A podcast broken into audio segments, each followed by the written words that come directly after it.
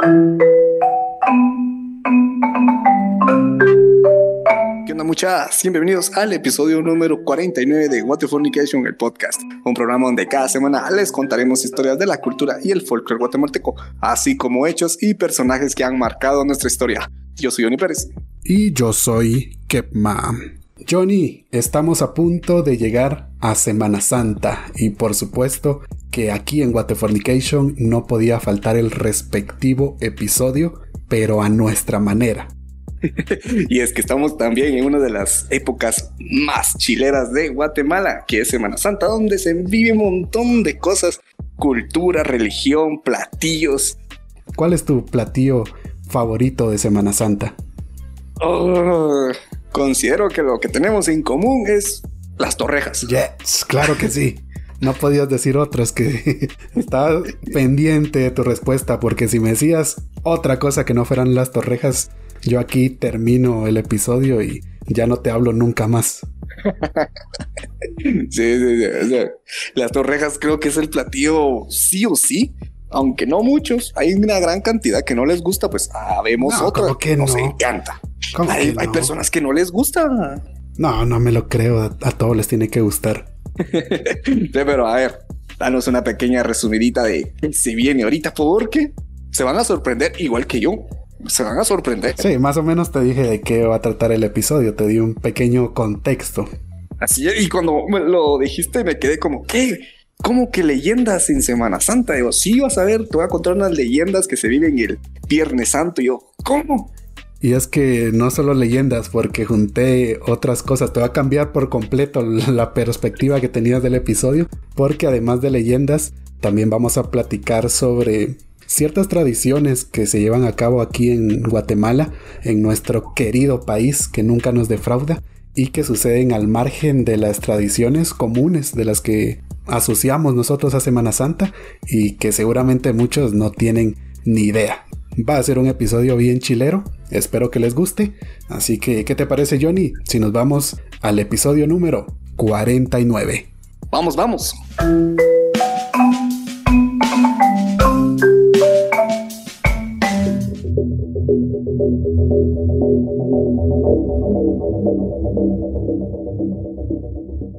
La Semana Santa o Semana Mayor es una de las tradiciones más importantes en Guatemala, la cual por lo general se lleva a cabo entre los meses de marzo y abril en un periodo de ocho días, iniciando el Domingo de Ramos y concluyendo el Domingo de Resurrección.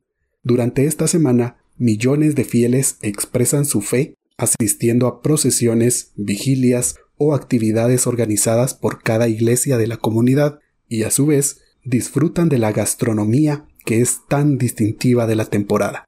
Pero así como en estas fechas existen tradiciones que son comunes de ver para la mayoría, también hay otras que recaen en lo que es el sincretismo religioso, así como historias y leyendas que han venido de generación en generación, y es lo que nos tiene aquí, en el episodio 49 de Fornication, para hablar de la otra cara de la Semana Santa en Guatemala. Wow, es, es interesante esto de la otra cara de Guatemala. Y es que en cierta manera, pues, hasta nos emocionamos pensar que ya viene Semana Santa. Y creo que sí, nos olvidamos de eso de que existen leyendas, historias fuera del contexto ya religioso.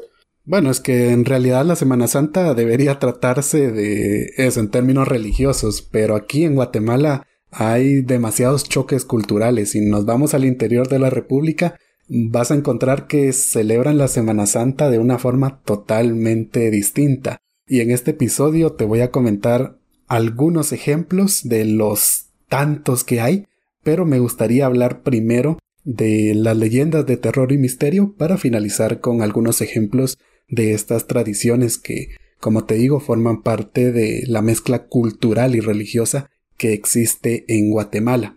Pero para llegar a eso, debemos comprender qué es la Semana Santa en Guatemala y para eso hay que remontarnos a la religión de los mayas, en la que se hallan sorprendentes coincidencias que quizá ayudaron a que la religión católica encajara más con las creencias que vinieron a imponer los conquistadores.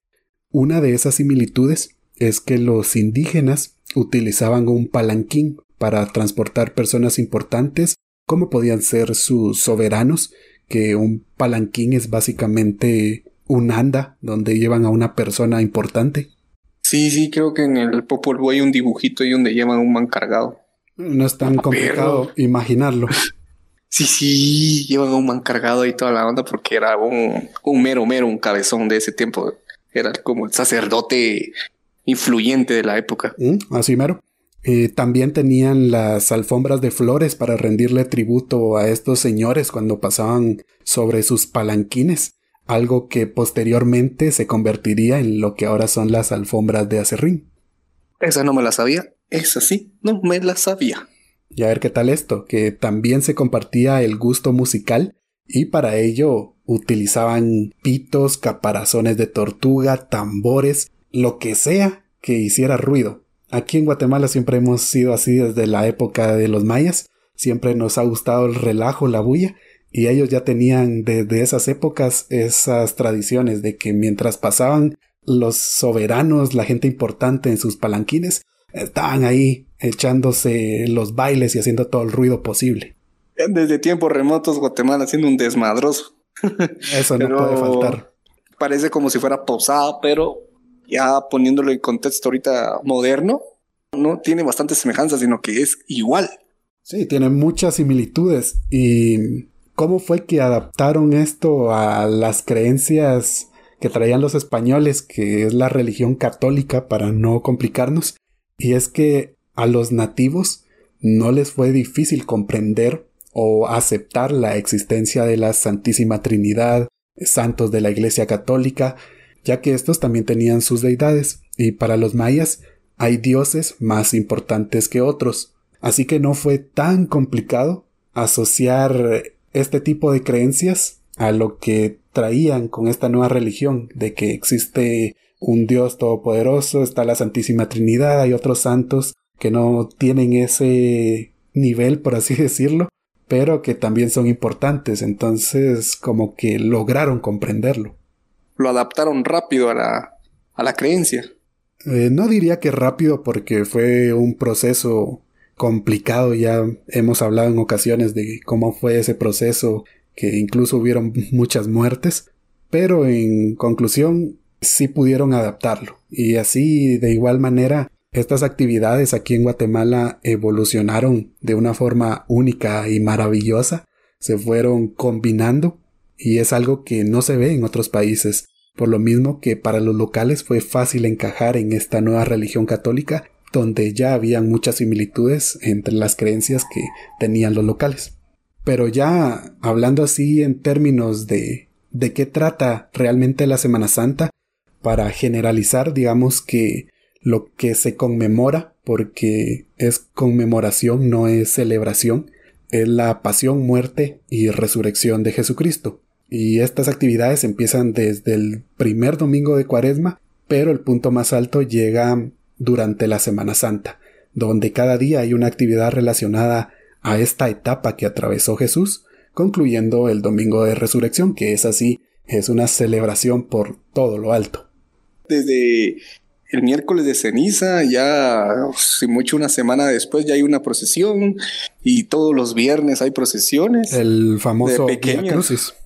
Via Crucis, ese que casi la mayoría de las personas ya de, de 35, podríamos decir, años para arriba asiste. Hace alfombras y no, no, es, exclusivo, pero sí se ve más en personas mayores. Sí, no, vas a ver un patojo ahí todo emocionado. A menos que esté un grupo juvenil y ya sabemos que los grupos juveniles, pues la Mara va un poquito más a molestar que a devoción. Pero eh, sí, las actividades religiosas son 40 días donde cada fin de semana, fijo, fijo, una procesión que sale de tal hora y entra casi madrugada. O las actividades pequeñas que tienen como charlas motivacionales y todo eso cualquier actividad. En el transcurso de esa semana encontramos lo que te mencionaba en un principio. Vigilia, via crucis, actividades en templos y lo que considero yo lo más característico, las procesiones. Y es que es todo, ¿qué podemos decir? unas obras de arte que se tiran año tras año, se hacen diseños nuevos. Eso sí te puede decir que la creatividad sorprende. Sinceramente, yo de patojo, hasta hace unos años, no me gustaban esas actividades porque, como vos sabes, mi familia toda la vida ha sido muy creyente. Así que yo las procesiones, cualquier actividad de Semana Santa, lo veía como una obligación. Yo prefería quedarme en la casa viendo televisión, jugando en la compu, así que ir a una procesión o cualquier actividad, yo lo veía hasta como un castigo. Ahora, en la actualidad, pues ya lo veo como algo cultural, ya me llama la atención salir a ver más de algo. Tal vez lo que me detiene es de que qué gentío hay por las calles. Vos sos testigo de eso, de que no se puede ni caminar. Pero en mi caso sí aprendí a ver la Semana Santa ya no tanto desde el punto de vista religioso, sino cultural, lo que aporta al país. Es que si lo miras desde ese punto cultural, sí se ve de todo. Es que la mar aprovecha para todo. Vendedores, personas que van a pasear, personas que aprovechan para revender cosas, porque a mí me revendieron una agua pura, creo que costaba tres quetzales en la tienda, me lo ofrecieron a siete. Hasta el chino de la tienda le sube un quetzal a todo porque sabe que la gente sí o sí compra. Sí, lo va a vender. Menos a los Tortrix, porque si le sube a los Tortrix se arma un gran problema a nivel nacional. Hasta los chucos suben ahí, creo que si valía 8, valían 10 ahora. Pero si lo miras en el contexto, si lo miramos en el contexto religioso, pues he escuchado algunos padres, sacerdotes que dicen que si va uno a, la procesión, pues tiene que ir rezando, orando. Y obviamente, pues es muy difícil ver que vayan haciendo eso. Entonces, como que si miramos la esencia religiosa, yo siento que está, no todos lo conllevan. Sí, tal cual. Pero bueno, ese ya es tema específicamente de Semana Santa, que es lo que quisiera evitar. No quiero que nos enfoquemos tanto en lo que la Iglesia Católica conmemora para Semana Santa, aunque debería ser así, porque por experiencia sabemos que no a todos los seguidores les gustan los episodios religiosos, o más bien a la mayoría no le gustan. Ellos quieren acción, muertes, seres mitológicos, espantos, demonios. Así que, si quieren más contexto de lo que la iglesia conmemora en Semana Santa, pues asistan a las actividades de algún templo. es cierto que no a todos les gusta, pero bueno, ¿qué creen? Este episodio trae salseos en Semana Santa. Sí, bueno, con ese pequeño repaso creo que es más que suficiente para entender la Semana Santa, así que llegó el momento de conocer algunas leyendas de la época que para mí son más de misterio que de terror, pero más de alguno que es bien miedoso ni va a querer salir al baño, pero nah, no creo, no, al menos a mí no me dan tanto miedo. Ah, contanos, contanos, no, no me va a dar miedo por si me tiraste la indirecta. que era para. bueno, es verdad que vos sos remiedoso. No, pero no contó, ¿eh? No contó. A ver, ¿cómo estará la casa acá? ¿Una historia o una leyenda? Son un montón. Prepárate porque tengo demasiado. Ok, a ver. La primera y más popular es posiblemente la leyenda de la visitante de los siete sagrarios, que de hecho ya hay un video en el canal donde cuento la versión de Héctor Gaitán. Creo que, creo que es la más popular, ¿no? De Semana Santa. Sí, al menos en las leyendas de Semana Santa, gracias a precisamente Héctor Gaitán, creo que es la leyenda más conocida, que siempre la cuentan en algún noticiero, donde sea que tengan la oportunidad de pasarla. Sale ahí el video de Héctor Gaitán. Sí, así creo, que yo también conocí esa historia en las noticias. Un canal ahí pasó un video chiquitito ahí de resumiendo de esta persona que, que andaba ahí y fue donde me enteré, pero nunca le puse coco. O sea, dije, ¿para qué un espanto va a salir en Semana Santa? para entrar en contexto y para que comprendas por qué, ahí te va.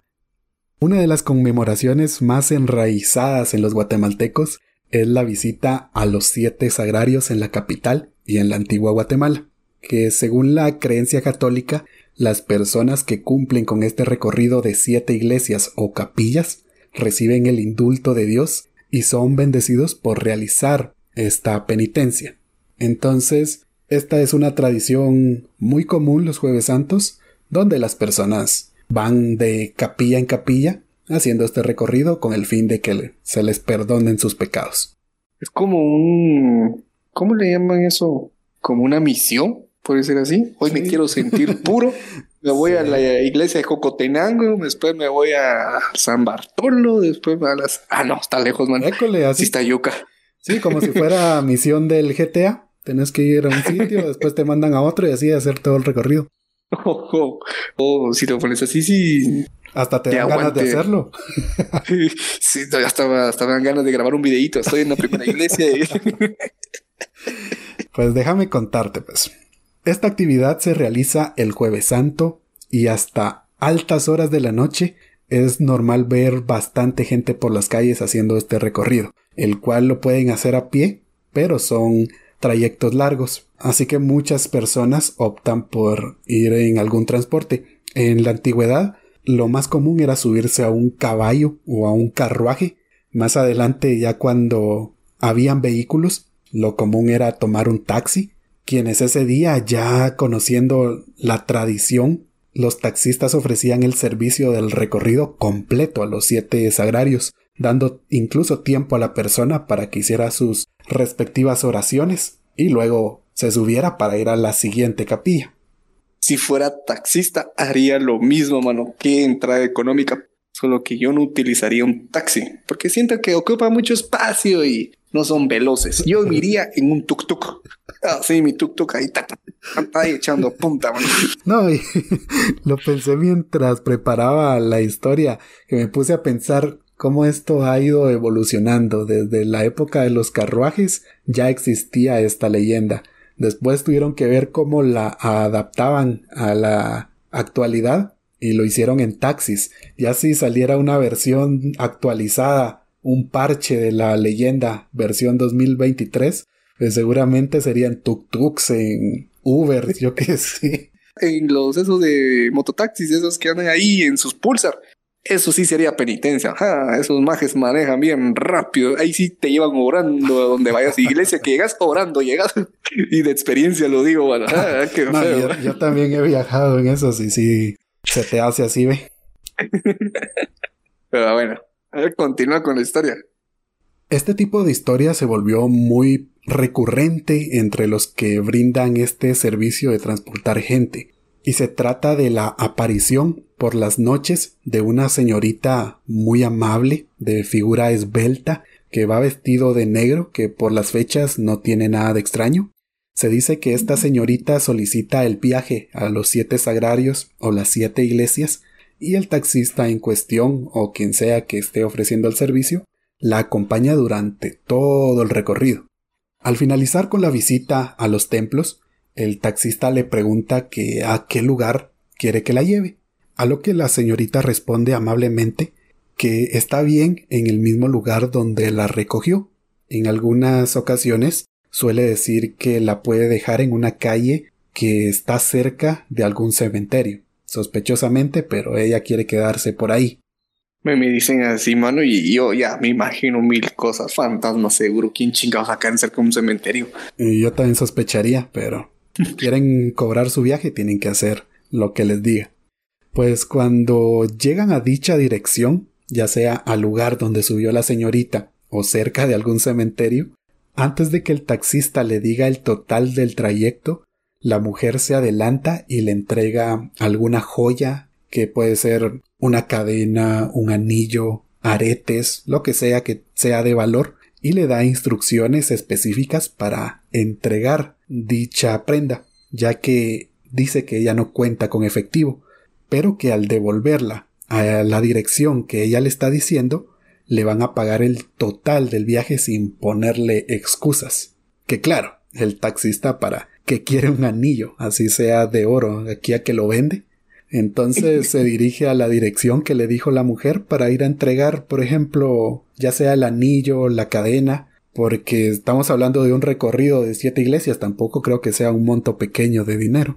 Así que va a cobrar lo que le deben, pero se entera por algún familiar o algún conocido que la joya que les entregó pertenece a alguien que falleció y que al momento de enterrar a esa persona la llevaba puesta.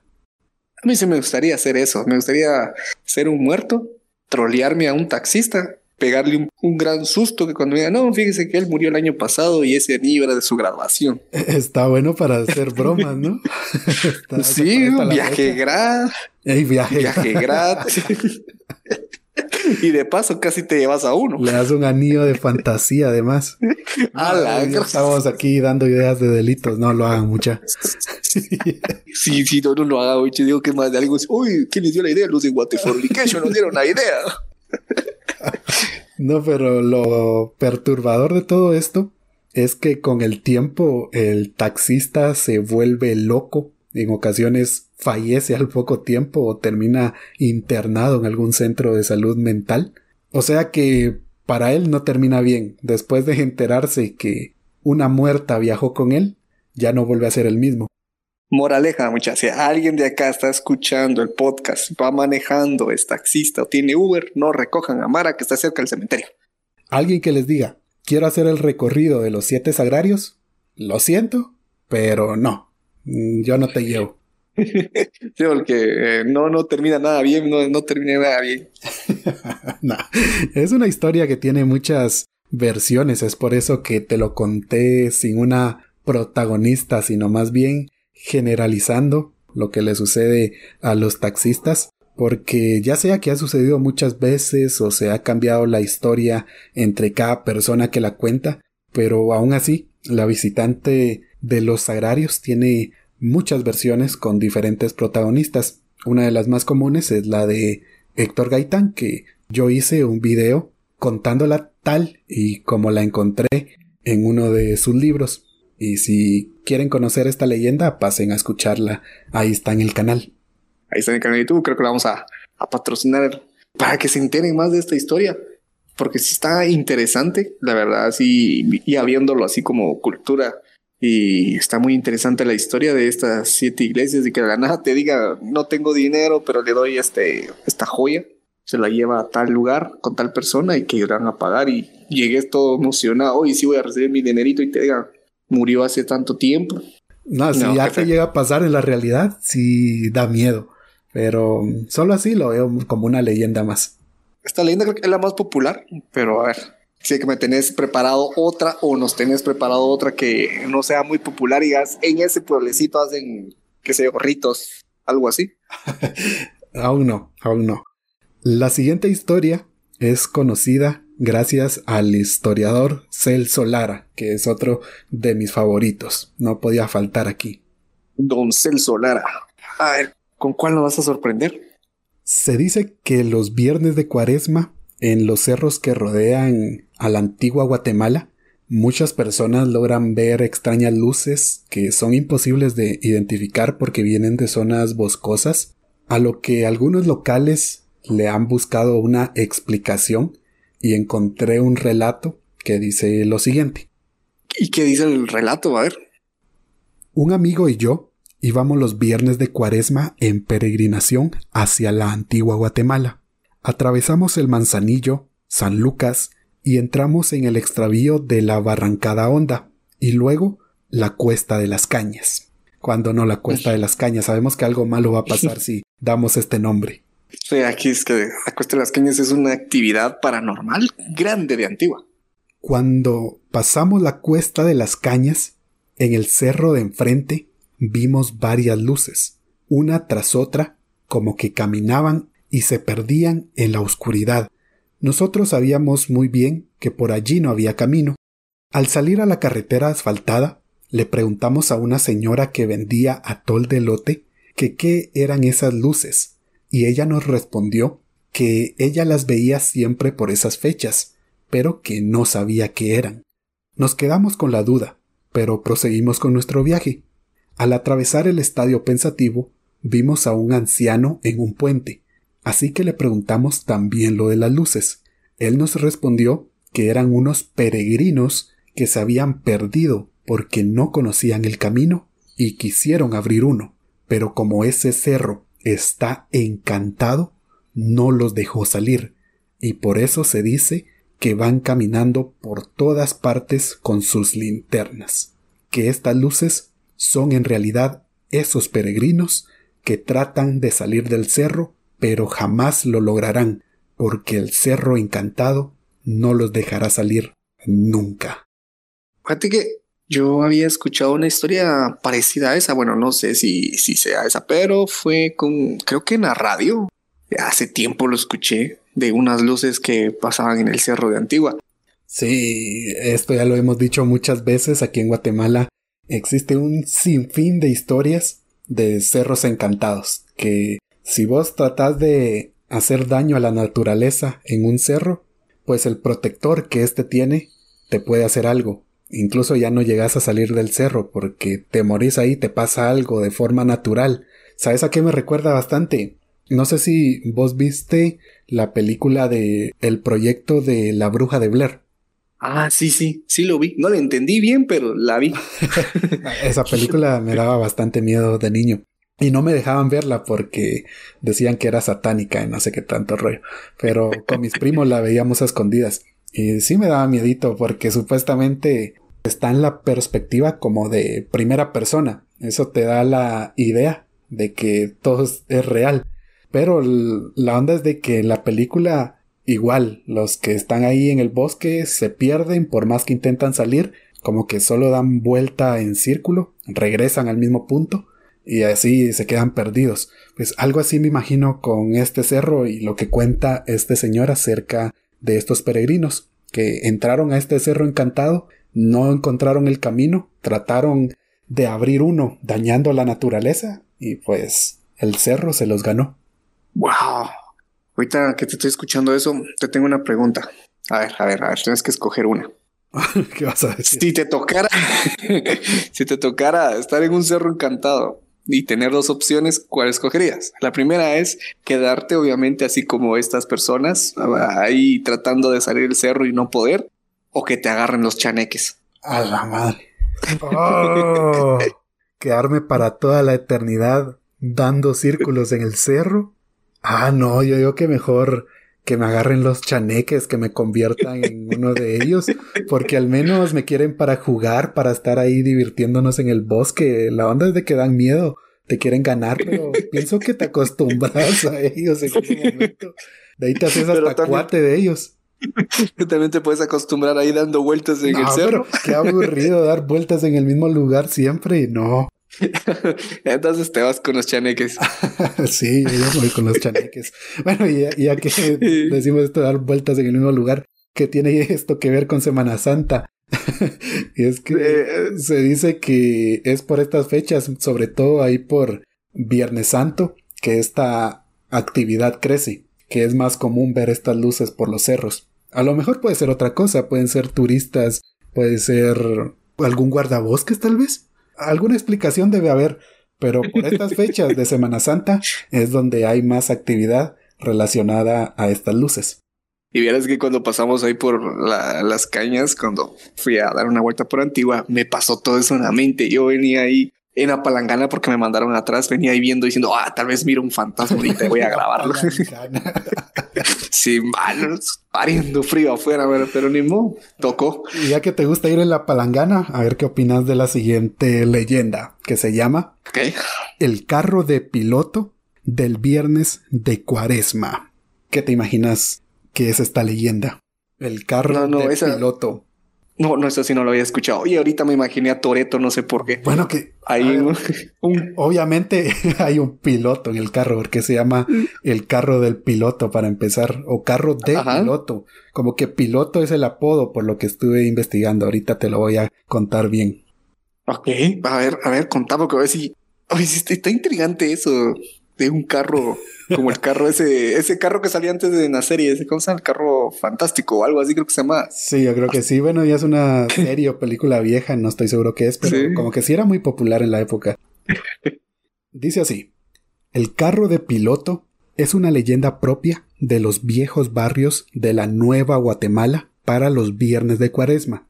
Se encontró principalmente en los barrios antiguos, La Merced, el Sagrario, la Recolección y el Zapote. Fue también posible hallarla en otros lugares, pero siempre se hace referencia a los barrios antes mencionados. La leyenda dice así. El carro de piloto es como un tipo carretón que recorre la ciudad a altas horas de la noche los días Viernes Santos. echando chispas a su alrededor. El personaje que conduce el carro no fue más que un bolo del zapote, que por sus malas acciones se lo ganó el diablo y anda asustando a medio mundo aquí en la ciudad, especialmente a los que se les pasa la mano con el guaro.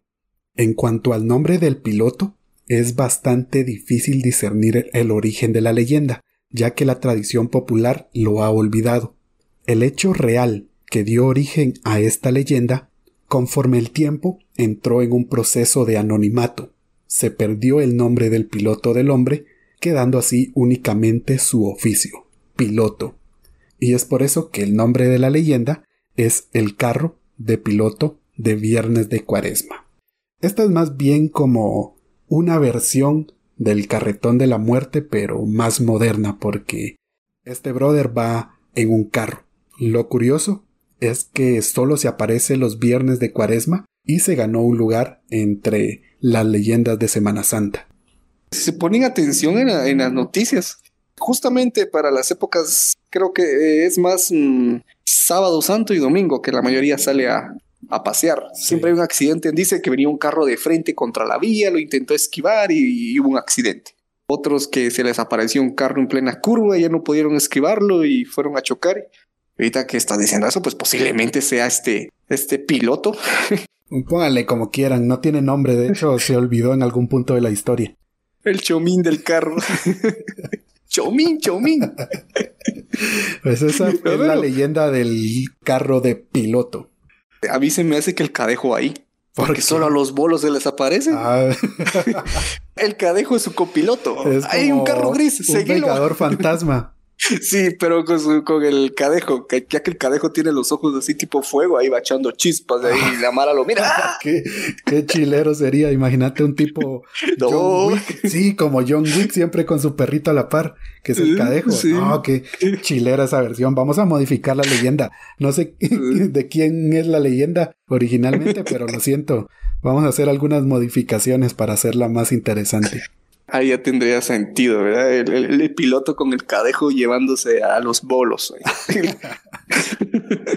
Pero sí, es interesante. No, no lo había escuchado, de verdad, no había escuchado esa leyenda y creo que... Yo tampoco. Y es interesante saber que hay un carro vengativo ahí echándose a los bolos en cabal para el Viernes Santo.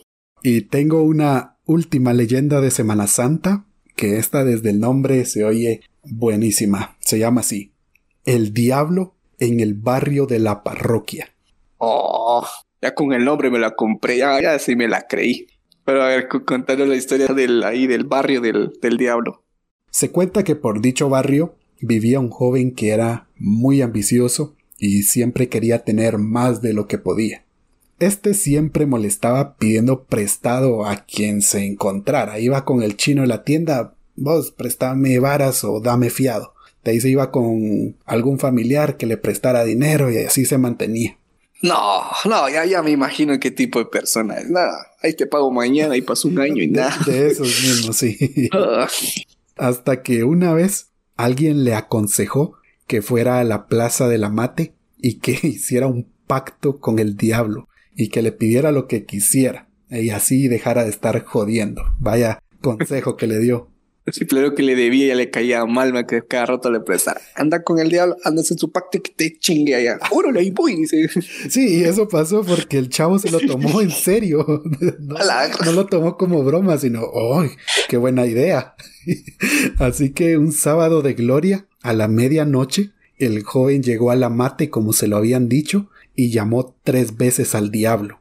Entonces el demonio se le apareció como un hombre envuelto en una capa negra y le dijo, ¿pa qué me llamaste? ¿Qué onda? ¿Qué querés? No, yo vi un hombre así me voy a la chingada, Y que aparezca de la nada. Sí, ¿qué querés, mano? Ah, no. Yo estaba bromeando, chaval. venía a ver si era cierto, no era de verita. Pues el muchacho llamado Diego le contestó que solo quería dos cosas: dinero y mujeres. No, hombre, es que este no tiene futuro, no, no, no piensa en grande. Pero ¿para qué crees futuro? si estás pidiendo dinero, ¿para qué crees más futuro?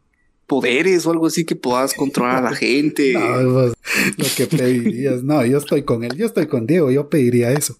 El diablo le contestó que él podía darle lo que deseara, pero para lo que estaba pidiendo había una condición, como que los favores iban acorde a lo que pedía, y para lo que él pidió tenía que llegar todas las noches de los viernes a las nueve de la noche al mismo lugar, o sea, al árbol este que está en el amate. Bueno, no sé si todavía está, pero se cuenta que ahí donde está la plaza del amate había un árbol que precisamente lleva este nombre y que por lo que estuve investigando es un árbol que se le relaciona mucho con este tipo de historias por alguna razón.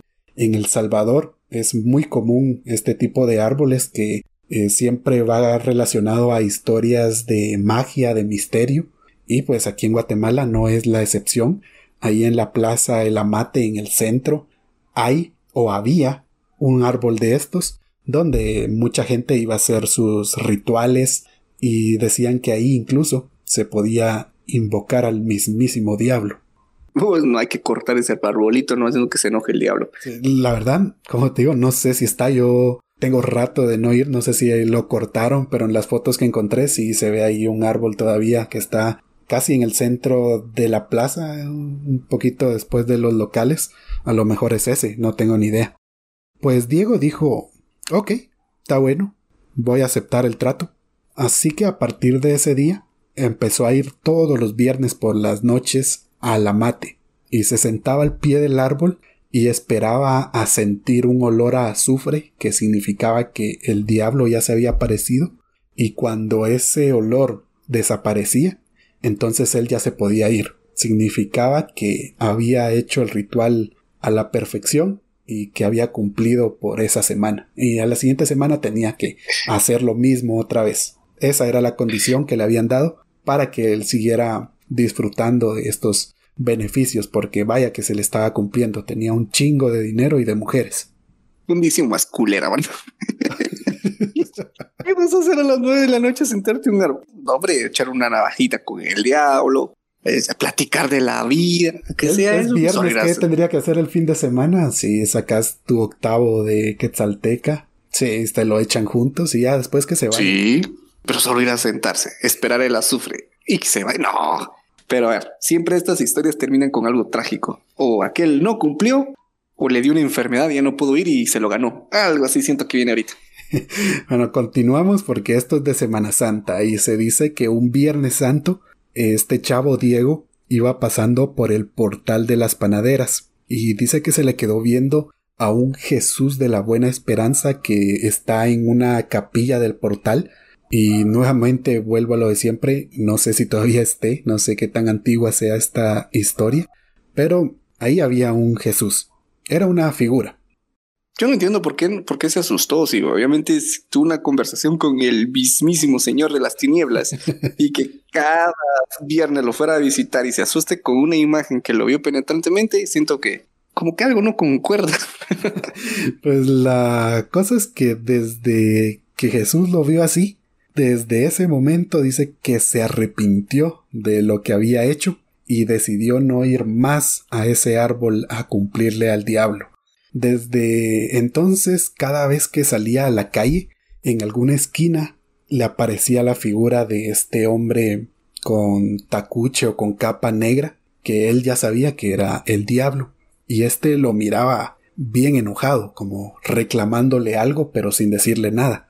Obviamente él sabía de qué se trataba, y cada vez que salía se lo encontraba, hasta que llegó al punto que ya no pudo más, porque ya se estaba volviendo loco, ya lo veía por todos lados, y no se le ocurrió otra cosa que ir a la iglesia de San Francisco.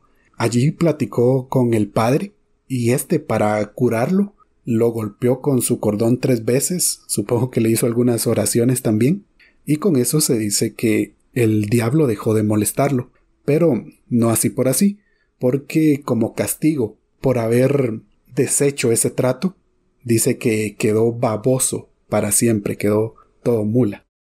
Si en ese caso hubiera preferido mejor siguiendo yendo los viernes a que quedarme así todo mula y ser Yo creo que él no sabía que le iba a pasar eso, pero yo hubiera seguido ya que tenía el trato hecho, pues ni modo a cumplirlo. Bueno, tiene razón el diablo porque le dejó así, baboso. O mula o como lo quieren llamar. Pero ¿qué te pareció? ¿Te convence o como fantasía nada más? me creo más del el del taxi. ok.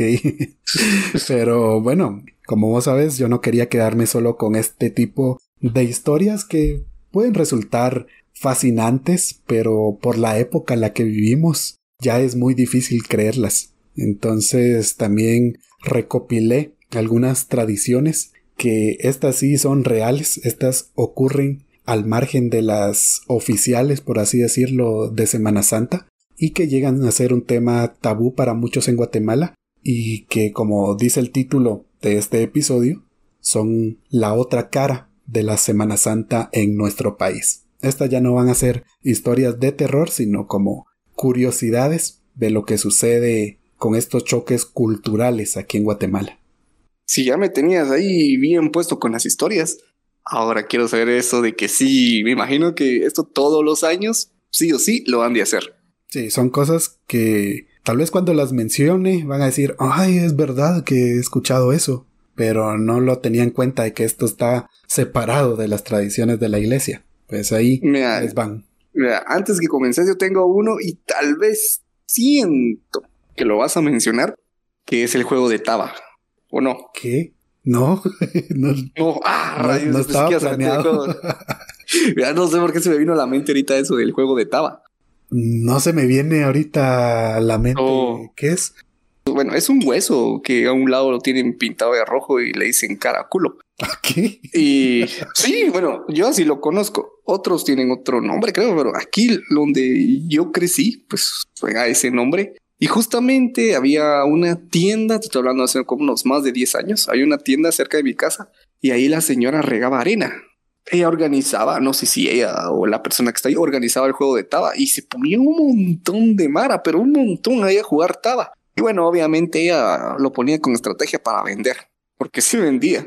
Y mucho tiempo hubo problemas con ella porque los bolos pues se orinaban, defecaban, hacían desmadre, tiraban botellas y al siguiente día el olor y todos los chayes ahí. Pero a ver, tengo que preguntar porque seguramente hay muchos igual que yo. ¿Qué carajo es el juego de Taba? ¿De qué se trata? ¿Qué tienes que hacer? ¿Cómo ganas? Mira, pues ¿Te acordás de los juegos de cinco? Ah, donde hacías ah, tres hoyitos. y, tenías que tirar el, el cinco y caer en el, en el hoyito y pasabas al otro. Bueno, la taba es una parte de un hueso de un animal. Pues creo que es de vaca. No sé decirte exactamente qué hueso es, pero eh, es como un yoyo, pero en los lados es plano. En un lado está marcado con rojo y en el otro no. Aquí le decían cara o culo. Entonces, la persona que iba a tirar apostaba, tiraba su dinero. Yo apuesto cinco quetzales a que tiro y cae cara. Tiraba y si caía cara, los que apostaban alrededor que sí le atinaba, pues ahí ellos hacían sus apuestas, se pasaban el dinero y así. Cada quien hacía su apuesta ahí. Habían unos que he visto que, que vi, perdón, que tiraban hasta 200 quetzales, 500, la cosa que era a manejar dinero. Entonces, yo recuerdo porque a mí me daba mucha curiosidad y yo a pura paja iba con mi quetzalito a comprar mi tortrix y me quedaba viendo porque no entendía qué era esa cosa. Y ahí estaban los señores con sus billetes así en la mano, así como si fuera lotería. Y le decía, yo te apuesto 10 quetzales a que no cae de culo. Y de otro, no, yo apuesto 20 quetzales que sí cae. Entonces aquel tiraba y cuando caía y, y caía de cara, por ejemplo, el otro que había apostado de culo, pues tenía que pagarle al otro porque no tuvo la razón. Y así se pasaban horas jugando taba, pero horas. Y, había Mara que era pilas porque le atinaba el, truco para tirar. Pero mm, creo que había una excepción que si no caía ninguno de los dos lados, había un, un reto o una penitencia. Tenía que dejar dinero a la, tiraban dinero a la mitad del, de la arena. Y al final, ese dinero pues se tenían que pelear por quien lo quería. Entonces, el que metía la mano le daban un cinchazo y si aguantaba el dolor, agarraba el dinero. Está interesante. Bien dicen que los seres humanos nos divertimos con cualquier cosa sencilla. yo vi muchos cinchazos como zona. No, yo pensé que me ibas a decir que te daban tu quetzal para ir a la tienda y lo ibas a apostar. No, no, no me dejaban, no dejaban entrar a niños, supuestamente solo era eh, esto supongo que se juega bastante en Semana Santa. Solo en Semana Santa, precisamente. Ah, creo que Santa? Sí, sí, sí. Se empezaba los miércoles, pero era más común los viernes. Y yo recuerdo que un vecino tenía su huesito, hasta lo envolvía en papel y así lo detenía bien, hasta una canastilla con trapitos y toda la onda, porque cada vez que jugaban lo, sacaba del, de ese como canastillo que tenía y lo besaba y, y lo tiraba. ¡Eh, gané! Sí, sí, bien, loco. Eso me recuerdo así que no me dejaban, uno, no me dejaban ir, me decían que eso era pecado porque no, no se podía hacer eso y que había muchos bolos, entonces se ponía bien intenso ahí. Pero yo me recuerdo que yo pedía mi quetzal y me iba a la tienda y me quedaba ahí viendo cómo jugaba, me reía, no entendía el juego, pero me reía con ellos. Está interesante, pero no, no, no tiene nada que ver con lo que te iba a decir. De hecho, la primera tradición que te iba a mencionar, que seguramente sí la has escuchado, la famosa quema de Judas. Sí, sí, sí. Que hacen su muñequito y toda la onda, casi como tipo procesión esa onda, pero a diferencia que lo queman. Bueno, no precisamente procesión, porque, eh, por ejemplo, en la capital, municipios de, Guatemala, así del centro del área metropolitana, eh, la tradición es más bien como hacer el muñeco de Judas y por lo general lo cuelgan en sus casas o en algún poste o algo así y en determinado momento lo queman. Eso es simplemente la quema de Judas, pero hay otros lugares que sí lo llevan a otro nivel. Imagínate ser un extranjero y venir y de la nada miras colgado humo. No, fíjate que una vez eh, yo de niño vi ese bulto colgado en alguna casa. Creo que me mandaron a comprar tortillas. Y cuando regresé vi esa cosa colgada ahí, me dio un susto tremendo porque realmente pensé que era un, hombre o, por el tamaño un niño que estaba colgado. No tenía ni idea de la tradición. Y bueno, después me contaron que era un Judas y al pasar de los minutos, las horas, empezaron a aparecer más por todo el callejón y llegó un momento en que los quemaron. Algunos me recuerdo que insultaban al muñeco, le tiraban eh, lo que encontraran y así como tratando de tratarlo mal porque lo que están dando a entender es que es la representación de Judas colgado por traicionar a Jesús. Bueno, técnicamente es como una quema del diablo, pero más intenso. Sí, es como una quema del diablo, algo así. Pero como te decía, hay lugares que lo llevan a otro nivel. Eh, uno de esos lugares es en Suchitepeques y sus diferentes municipios. Aquí se toman la elaboración de los judas muy en serio, que hasta le hacen andas como si fueran procesiones. Ah, entonces fue el que, que te estaba hablando, que sí le hacen como una procesión y al final lo queman y toda la anda.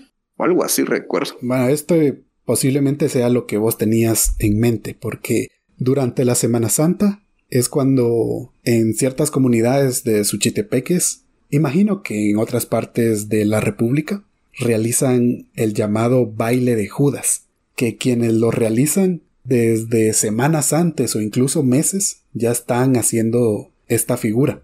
Básicamente lo que hacen el mero día es ridiculizar esa figura, la llevan por todo el pueblo y lo van golpeando, lo van insultando, lo que quieran para ridiculizar a Judas, Judas Iscariote, que es quien vendió a Jesús por unas monedas. Y en algunos municipios de Suchitepeques también se acostumbra a leer el testamento previo a que lo quemen, porque todo concluye en que la figura es quemada para hacer un espectáculo para toda la comunidad. El diablo lo quema. A Judas lo quema, no. Cualquiera que sea malo en la historia tiene que ser quemado. Uno de los lugares de Suchitepeques donde más se realiza esto te va a sonar y es Samayac. Ahí sí siento que no es para quemarlo, ¿eh? Samayac, también conocido como Tierra de Brujos. Por eso menciono, siento que ahí no lo van a quemar, siento que ahí lo hacen y dice, oh, San Judas, danos podercito. Hay un amarre ahí, San ah, Judas, le das vuelta. San Judas, sí, sí, sí, sí, sí. es que se dice que aquí en Samayac existe una tradición en la cual las personas deben elaborar un Judas durante nueve años. Y al tratarse de Samayac, yo realmente tengo mis dudas con qué fines se realiza este Judas, porque como ya mencioné, este lugar es conocido como tierra de brujos, y habrán quienes utilizan a este Judas con otras intenciones. A ver, a ver, corregime si estoy mal. pero no nos llegó una anécdota de un chavo que dijo que tenía que participar o vestir o quemar o algo así un Judas de cada nueve años y que después se cambió de religión y ya no lo hizo. No, ya lo estás relacionando a esto porque más o menos la recuerdo, pero creo que esa anécdota es de alguien de Sololá, ahí alrededor del lago Atitlán. Y ah. si no estoy mal también, no eran nueve años, sino siete. No tengo muy ah. fresca la, la anécdota. Oye, que mencionaste eso, se me, como que se me vino a la mente. Sí. Entonces, no, a ver. Pero sí, creo que podría estar eh, más o menos por esa onda. No sé si te recordés vos bien de esa anécdota, pero más o menos iba algo así.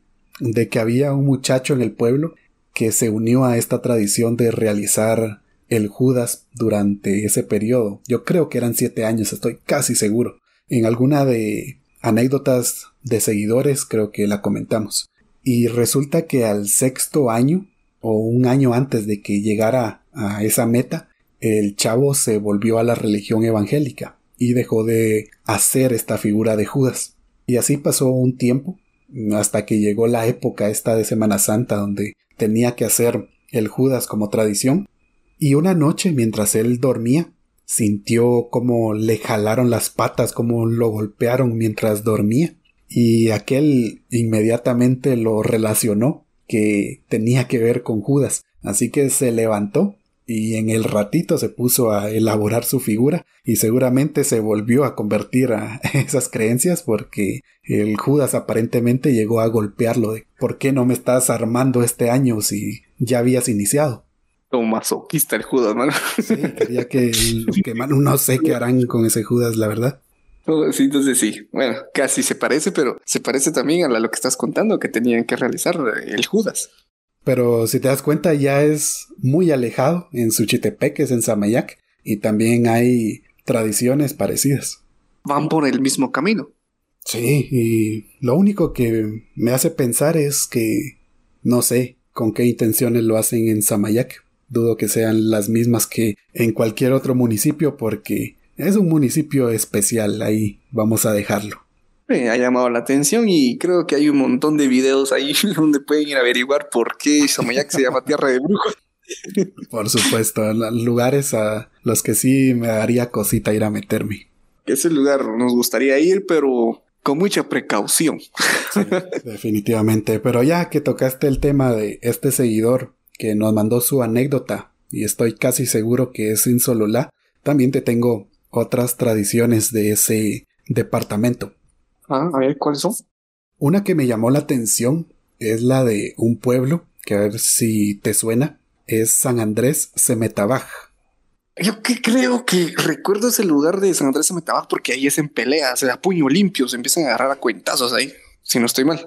Mm, sí, más o menos así como estas de Chivarreto. Ah, como Quiché. Sí, sí, sí, ah, algo así. Pero quiero mantenerme en este tema de los Judas porque aquí en San Andrés de Metabaj también tienen su propia tradición que involucra a esta figura, que es una tradición totalmente diferente y muy curiosa. De todas las que encontré, creo que es la que más me llamó la atención por cómo la realizan. Como que me está sonando la historia, pero no yo creo que la estoy confundiendo con otra. ¿A seguir continúa? Aquí, en San Andrés de Metabaj, encarcelan un muñeco de Judas que también le llaman el chutío no sé por qué, eso no me lo preguntes. Y a este le ponen un traje, le ponen máscara. Por lo general va acompañado de una bebida alcohólica, cigarros y ofrendas. Y si me lo preguntan a mí, siempre lo he dicho, cuando vean alguna figura, algo que sea como un santo, que tenga bebidas alcohólicas, cigarros y dinero, escapen, huyan de ahí porque no es buena señal.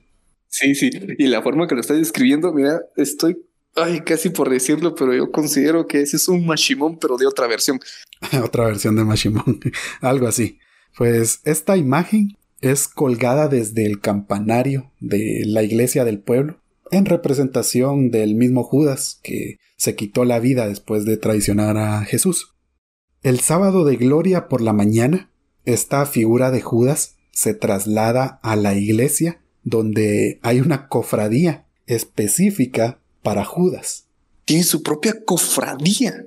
Eso no lo había escuchado nunca, Mm, que Judas tenga su propia Hay cofradía. una cofradía de Judas Iscariote, no del otro Judas. Y para Semana Santa, ya te imaginas los problemas que va a tener con la iglesia. Pues yo diría que problemas tal vez con la diócesis, así en general, porque al menos en el pueblo ya viven con eso, es parte de la tradición y no se van a meter con eso. Tal vez el sacerdote puede estar en contra, pero si dice algo, él le va chuco, porque la gente lo toma como ofensa si dicen algo en contra. Muy interesante. ¿Y, y qué hacen? ¿Qué pasa ahí?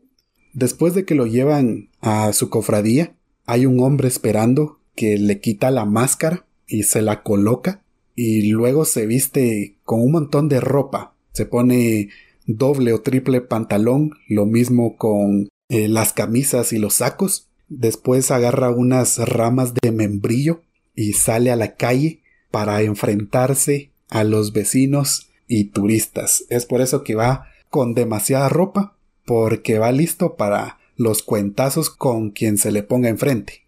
Entonces, eso es lo que he visto.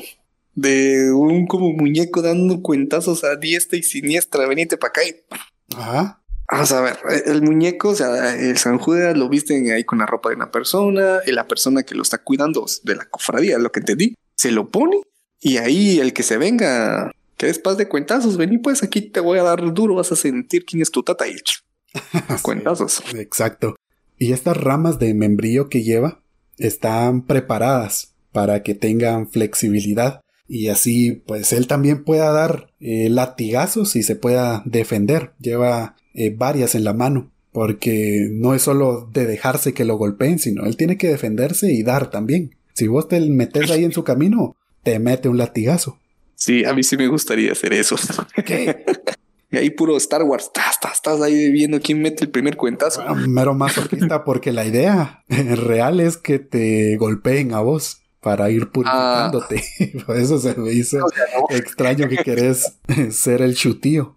Pensé que el chutío era el, el encargado de volar pencazos a No, todos. la idea es de que él reciba, pero también se va a defender, no va a recibir así por así. Todo moreteado. Pues los vecinos del lugar son los que solicitan la presencia del chutío frente a sus viviendas y a cambio le ofrecen comida, bebida y un lugar para descansar para que se relaje y pueda volver a salir a la calle a seguir recibiendo cuentazos. Y todo esto lo hacen mientras el recorrido es acompañado por un camión donde llevan una marimba orquesta en vivo. Sí que lo hacen en grande, entonces. Es una Y para gran Semana- fiesta. Semana Santa, justamente en la semana más sagrada. Sí, de verdad que compite con la Semana Santa. Le vale madre la religión. O sea, lo estoy imaginando como que las procesiones, todo eso, eso, eh, ne, es la procesión. Ah, pero el chutío, ahí anda, vámonos a. No, pero es que imagínate ese espectáculo. ¿Vos qué harías? Si hay una procesión normal en el pueblo, pero sabes que a unas cuantas cuadras anda el chutío golpeando gente y que vos puedes ir a golpearlo y hay fiesta, ¿qué haces? Creo que voy a pecar, hermano, pero me iría. Por supuesto, yo también. Pero si lo miramos en el contexto así como estamos nosotros, no, no estamos acostumbrados a ver eso, miraríamos bien. Bueno, ahorita me lo estoy imaginando bien extraño. Porque me da, yo iría a ver al chutío por curiosidad, pura curiosidad, pero no sería participativo. Pero yo digo, si viviera ahí, sí, obviamente, chutío se oye más emocionante. Hay maripa, vas a ir a golpear al pobre chutío y escaparte que te pegue.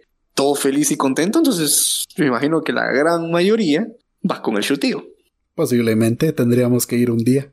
Y ya siguiendo con este recorrido, cuando el chutío ya no aguanta, entra a una de las casas que le ofrecieron hospitalidad y ahí hacen un intercambio. Ya hay otros voluntarios que están listos para tomar el papel de chutío cuando aquel ya esté por morirse, de verdad hasta que ya no aguante más. Entonces dice, ya no mucha, otro que me cubra. Y aquel le quita la ropa, se pone la máscara y es el turno de que salga lo mismo, porque tiene que ser el recorrido completo hasta finalizarlo, hasta donde tenga que llegar.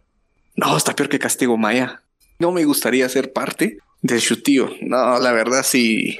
Es un honor estar ahí, pero, pero para mí no. No, no sería eso. Ya cambiaste de opinión. Decía bastante.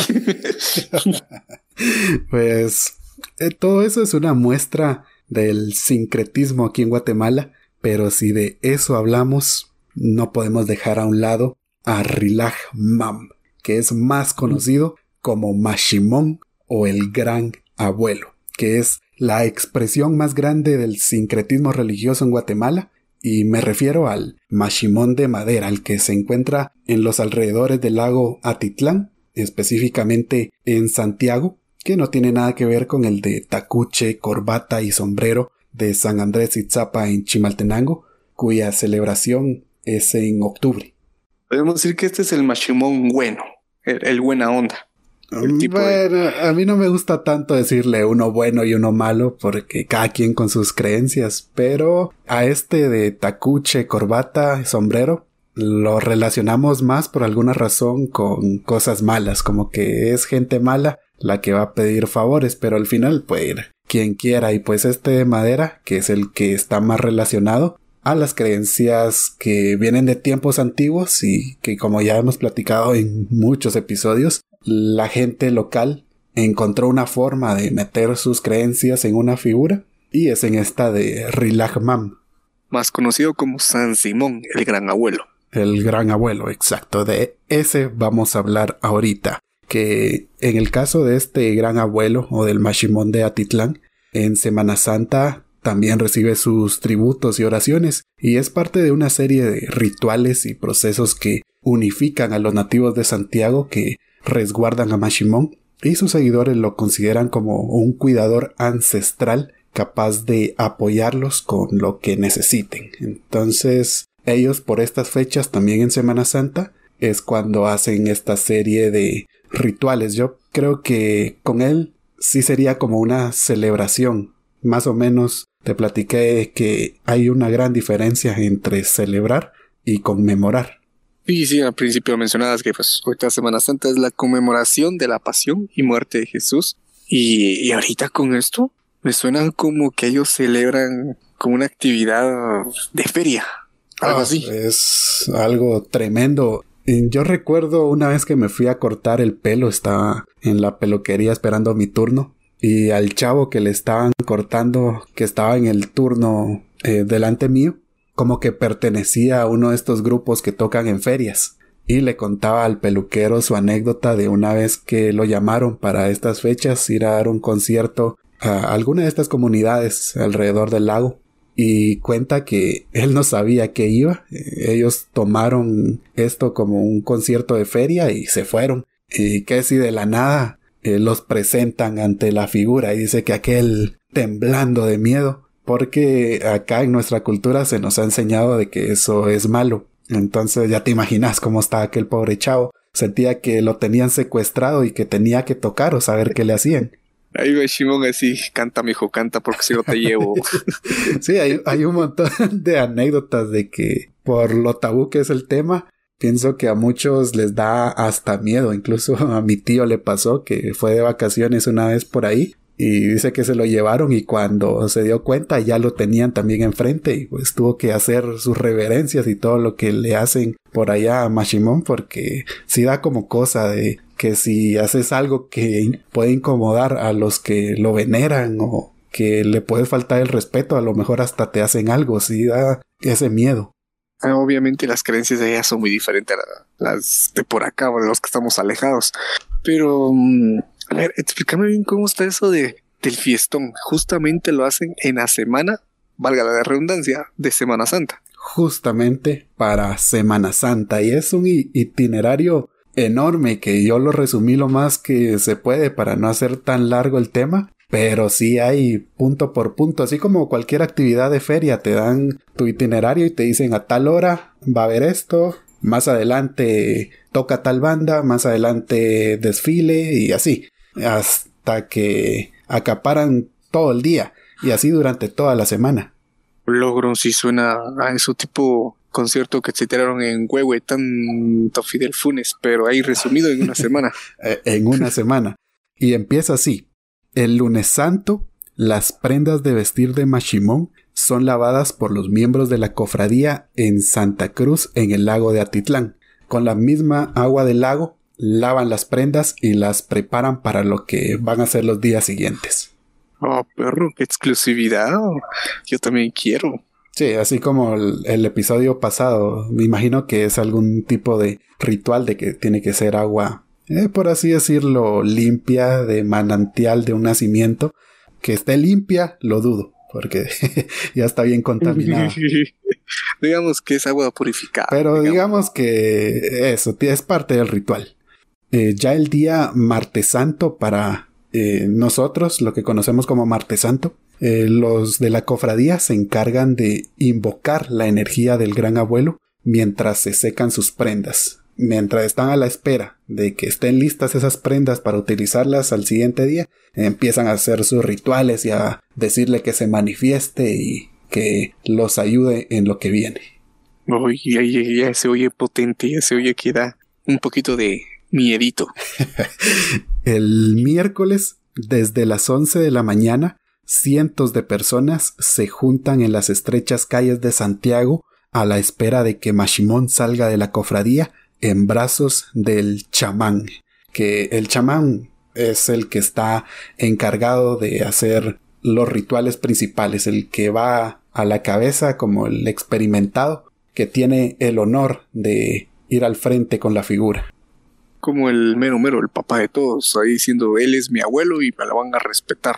Exacto, es como un guía espiritual que, por lo que estuve investigando, este se encarga de mantener la conexión del el espíritu de este gran abuelo con el resto de sus creyentes. Este guía no se postula así por así, sino es seleccionado por miembros de la cofradía, que basándonos en lo que sabemos de estas comunidades, eh, son gente ya mayor, gente experimentada, que le da sus votos de confianza a una persona. Dato interesante. ¿Y después de eso qué continúa? Tras una serie de rituales que involucra bailes, veladoras, licor, ofrendas, todos estos clichés que asociamos a Mashimón, este llega al mediodía a la municipalidad de Santiago, donde permanece un par de horas. Ya en la tarde lo conducen al atrio de la Iglesia Católica para que veas el choque de creencias que hay, ya lo llevan a la Iglesia Católica y lo llevan aquí porque precisamente enfrente se encuentra la capilla de San Simón y ahí es donde permanece hasta el jueves santo para que el pueblo se pueda acercar a darle ofrendas y exponer sus peticiones. Yo pensé que se lo llevaban a la iglesia para que le hicieran su misa. A lo mejor es que de verdad en estos pueblos están tan conectados y es lo que te decía, si el sacerdote se opone, capaz y hasta le hacen algo porque tiene que respetar las creencias. Eh, yo tengo un libro por ahí guardado que lo compré para el primer episodio, no sé si te recordás, el de Me llaman Mashimón, el diablo con corbata y sombrero, algo así. Sí, sí, sí, sí, recuerdo Por ahí lo tengo guardado, que tiene muchos casos de exorcismos. Es de un padre que estuvo por mucho tiempo en la diócesis de Sololá, conoce muy bien cómo es toda esta cultura y ese choque que hay entre las creencias y a lo mejor algún día me animo a preparar ahí algo en base a casos así de exorcismos o cosas así que sucedieron por esa área, a ver qué les parece. Eso me emociona. Creo que van a sacar ahí más. ¿Alguien tiene alguna anécdota de algo que experimentó, vivió o escuchó? Ah, Entonces, podrías leer algo muy bueno. Pero regresándonos a este tema, sí, sí se entiende este choque de culturas porque para llegar a tal punto de ponerlo enfrente de la iglesia, que la capilla está enfrente de la iglesia católica, que digamos un padre venga y diga, bueno, aquí me sacan porque eso no es de, no le pertenece a la iglesia, es posiblemente que sean atacados por la población. Porque hasta cofradía y todo eso tiene su gente ahí ah, esperando. Gentío, sí, esto es algo muy común también se ha visto en Chichicastenango que hay cofradías enfrente de la iglesia católica y así en diferentes partes del país. Ya continuando con el tema, el Viernes Santo, la figura de Mashimón sale de vuelta de esta cofradía y es cargado en brazos en una procesión que esto me parece muy interesante la verdad, ya que se encuentran con una procesión más grande, una procesión, ¿cómo te podría decir? Ya que sí es parte de la Iglesia Católica, que es la del Cristo sepultado, que esta sí digamos que es como una procesión oficial de parte de la Iglesia. Y hay un punto del día viernes en que estas dos procesiones se chocan, tienen que ir juntas. así a la par o una atrás de otra. Bueno, me imagino que una atrás de otra, porque no van a caber los dos en la... Sí, pero imagínate ese momento en que ambas creencias eh, se unen. Ahí es donde se produce este cruce entre las creencias católicas y la espiritualidad del pueblo Sotujil, que es la que habita en su mayoría en estas comunidades. Qué fuerte. Sí, porque me imagino, bueno, yo me imagino, ¿ah? no he visto que la evangelio que lo que llevan ahí acompañado de, esta imagen de Mashimon, pues ha de ser un tipo de música alegre, porque es festividad. Y atrás de la procesión católica iría la banda de, de esta que siempre las bandas fúnebres, ¿cómo se llama? Sí, creo que las que la acompañan. Si yo fuera turista y miraría eso, me quedaría viendo así como que qué bonito para dónde me voy. Para el Pachangón, para el luto. Volvemos a lo mismo de, de Judas. ¿Qué vas a hacer? Irte con la más alegre. que hasta comida te van a dar. Posiblemente ahí hasta el, como le llaman ellos, caldo de frutas. Si no estoy mal, le llaman caldo de frutas a, ese. Ah, olvídate. el licor no va a faltar ahí un paso das y te están dando tu copita ahí para que tengas fuerzas. No, yo imagino que hay una serie de pasos ya establecidos cuando estas dos procesiones se crucen, porque es algo que se da sí o sí. Por la hora en que salen ambas, eh, no hay forma de que no se encuentren. Debe ser algo maravilloso para los que lo vemos desde un punto de vista cultural, pero para los que lo ven como un punto de vista religioso, es hasta pecado todo esto que están haciendo una gran falta de respeto. Por supuesto. Y se logra entender por qué el choque de culturas. Como mencionaste al principio que la Mara necesitaba pues meter toda su ideología de, de su religión que tenía, entonces lo metieron en una imagen y dice, por si lo puede hacer la iglesia católica con sus imágenes, porque nosotros no? Entonces ahí se revolvió todo.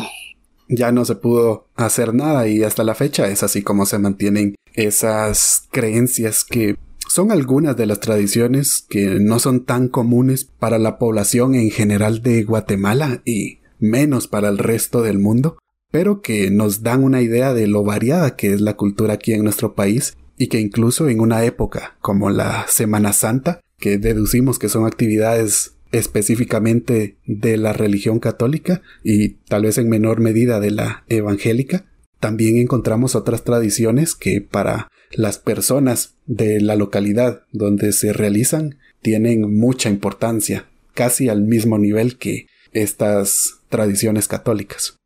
Mira, pues cómo es la cosa, cómo es Guatemala con sus culturas. Si alguien nos escucha de allá, por favor, no. Ahí nos escribe, ahí mucha eso es cierto. Mándenos videos de ese cruce, queremos verlo. Sí, y fotos, videos, de verdad, sí, tengo una curiosidad de montón de que ver esa situación yo igual, ojalá algún día podamos documentar algo de eso. Y pues en el caso de las leyendas que también comentamos en este episodio, pues se han ganado un lugar en el corazón de muchos guatemaltecos, tal vez por tradición, algo que se cuenta de generación en generación. A lo mejor lo escuchó alguien de sus abuelos, de sus papás, lo vio hace mucho tiempo en algún programa de televisión en las noticias y se siguen recordando sobre todo por estas épocas cuando salen leyendas como la visitante de los siete sagrarios, la de los peregrinos en la antigua Guatemala y el resto de leyendas que comentamos y seguramente las muchas que hay por ahí que no son tan conocidas pero que existen. Eso es cierto. Y recordando los viejos tiempos, no sé si te acordás cuando salían en la prensa, eh, prensa libre, esos historias de cultura y no sé qué, una, unos pequeños libritos que te contaban una historia. Sí, son como revistas o folletos, algo así que te traían leyendas. yo recuerdo que decía uno que hablaba de una mujer que no sé si alguna vez te mencionaron esto de que no te debías de bañar el Viernes Santo. Su máquina, ¿por qué? bueno, creo que una vez, no sé si a mí me lo comentaron o lo escuché, pero recuerdo que me dijeron que no, no había que bañarse un Viernes Santo porque era pecado. Bueno, resulta que ya después en esos libritos que te decía ahí apareció y apareció uno que decía la mujer que se convirtió en piedra. Más o menos recuerdo la historia que una chava pues era bien guapa y tal la onda y fue a una pileta de X y el lugar de aquí de Guatemala y se bañó y que durante la tarde pues se convirtió en piedra. Entonces, como que afirmaba que la historia que contaban los señores ya, que, que sí debería, no, no debería bañarse uno los Viernes Santos, era verdad.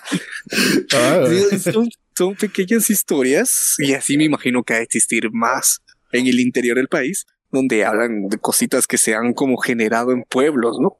Pues ahí está, para que se den una idea de cómo son las cosas aquí en Guatemala. Nosotros aquí desconocemos muchas cosas y ahora imagínate el resto del mundo que todo esto de la Semana Santa es conocido en todas partes como patrimonio de aquí de Guatemala y sin saber que ya dentro del país ocurren otras cosas que ni se imaginan. Como vos mencionás, la otra cara de Semana Santa, pues para algunos puede ser muy turbio y para otros los que nos estamos enterando ahorita puede ser sorprendido y con ganas de ir a ver solo para quitarnos las dudas cómo es el pachangón.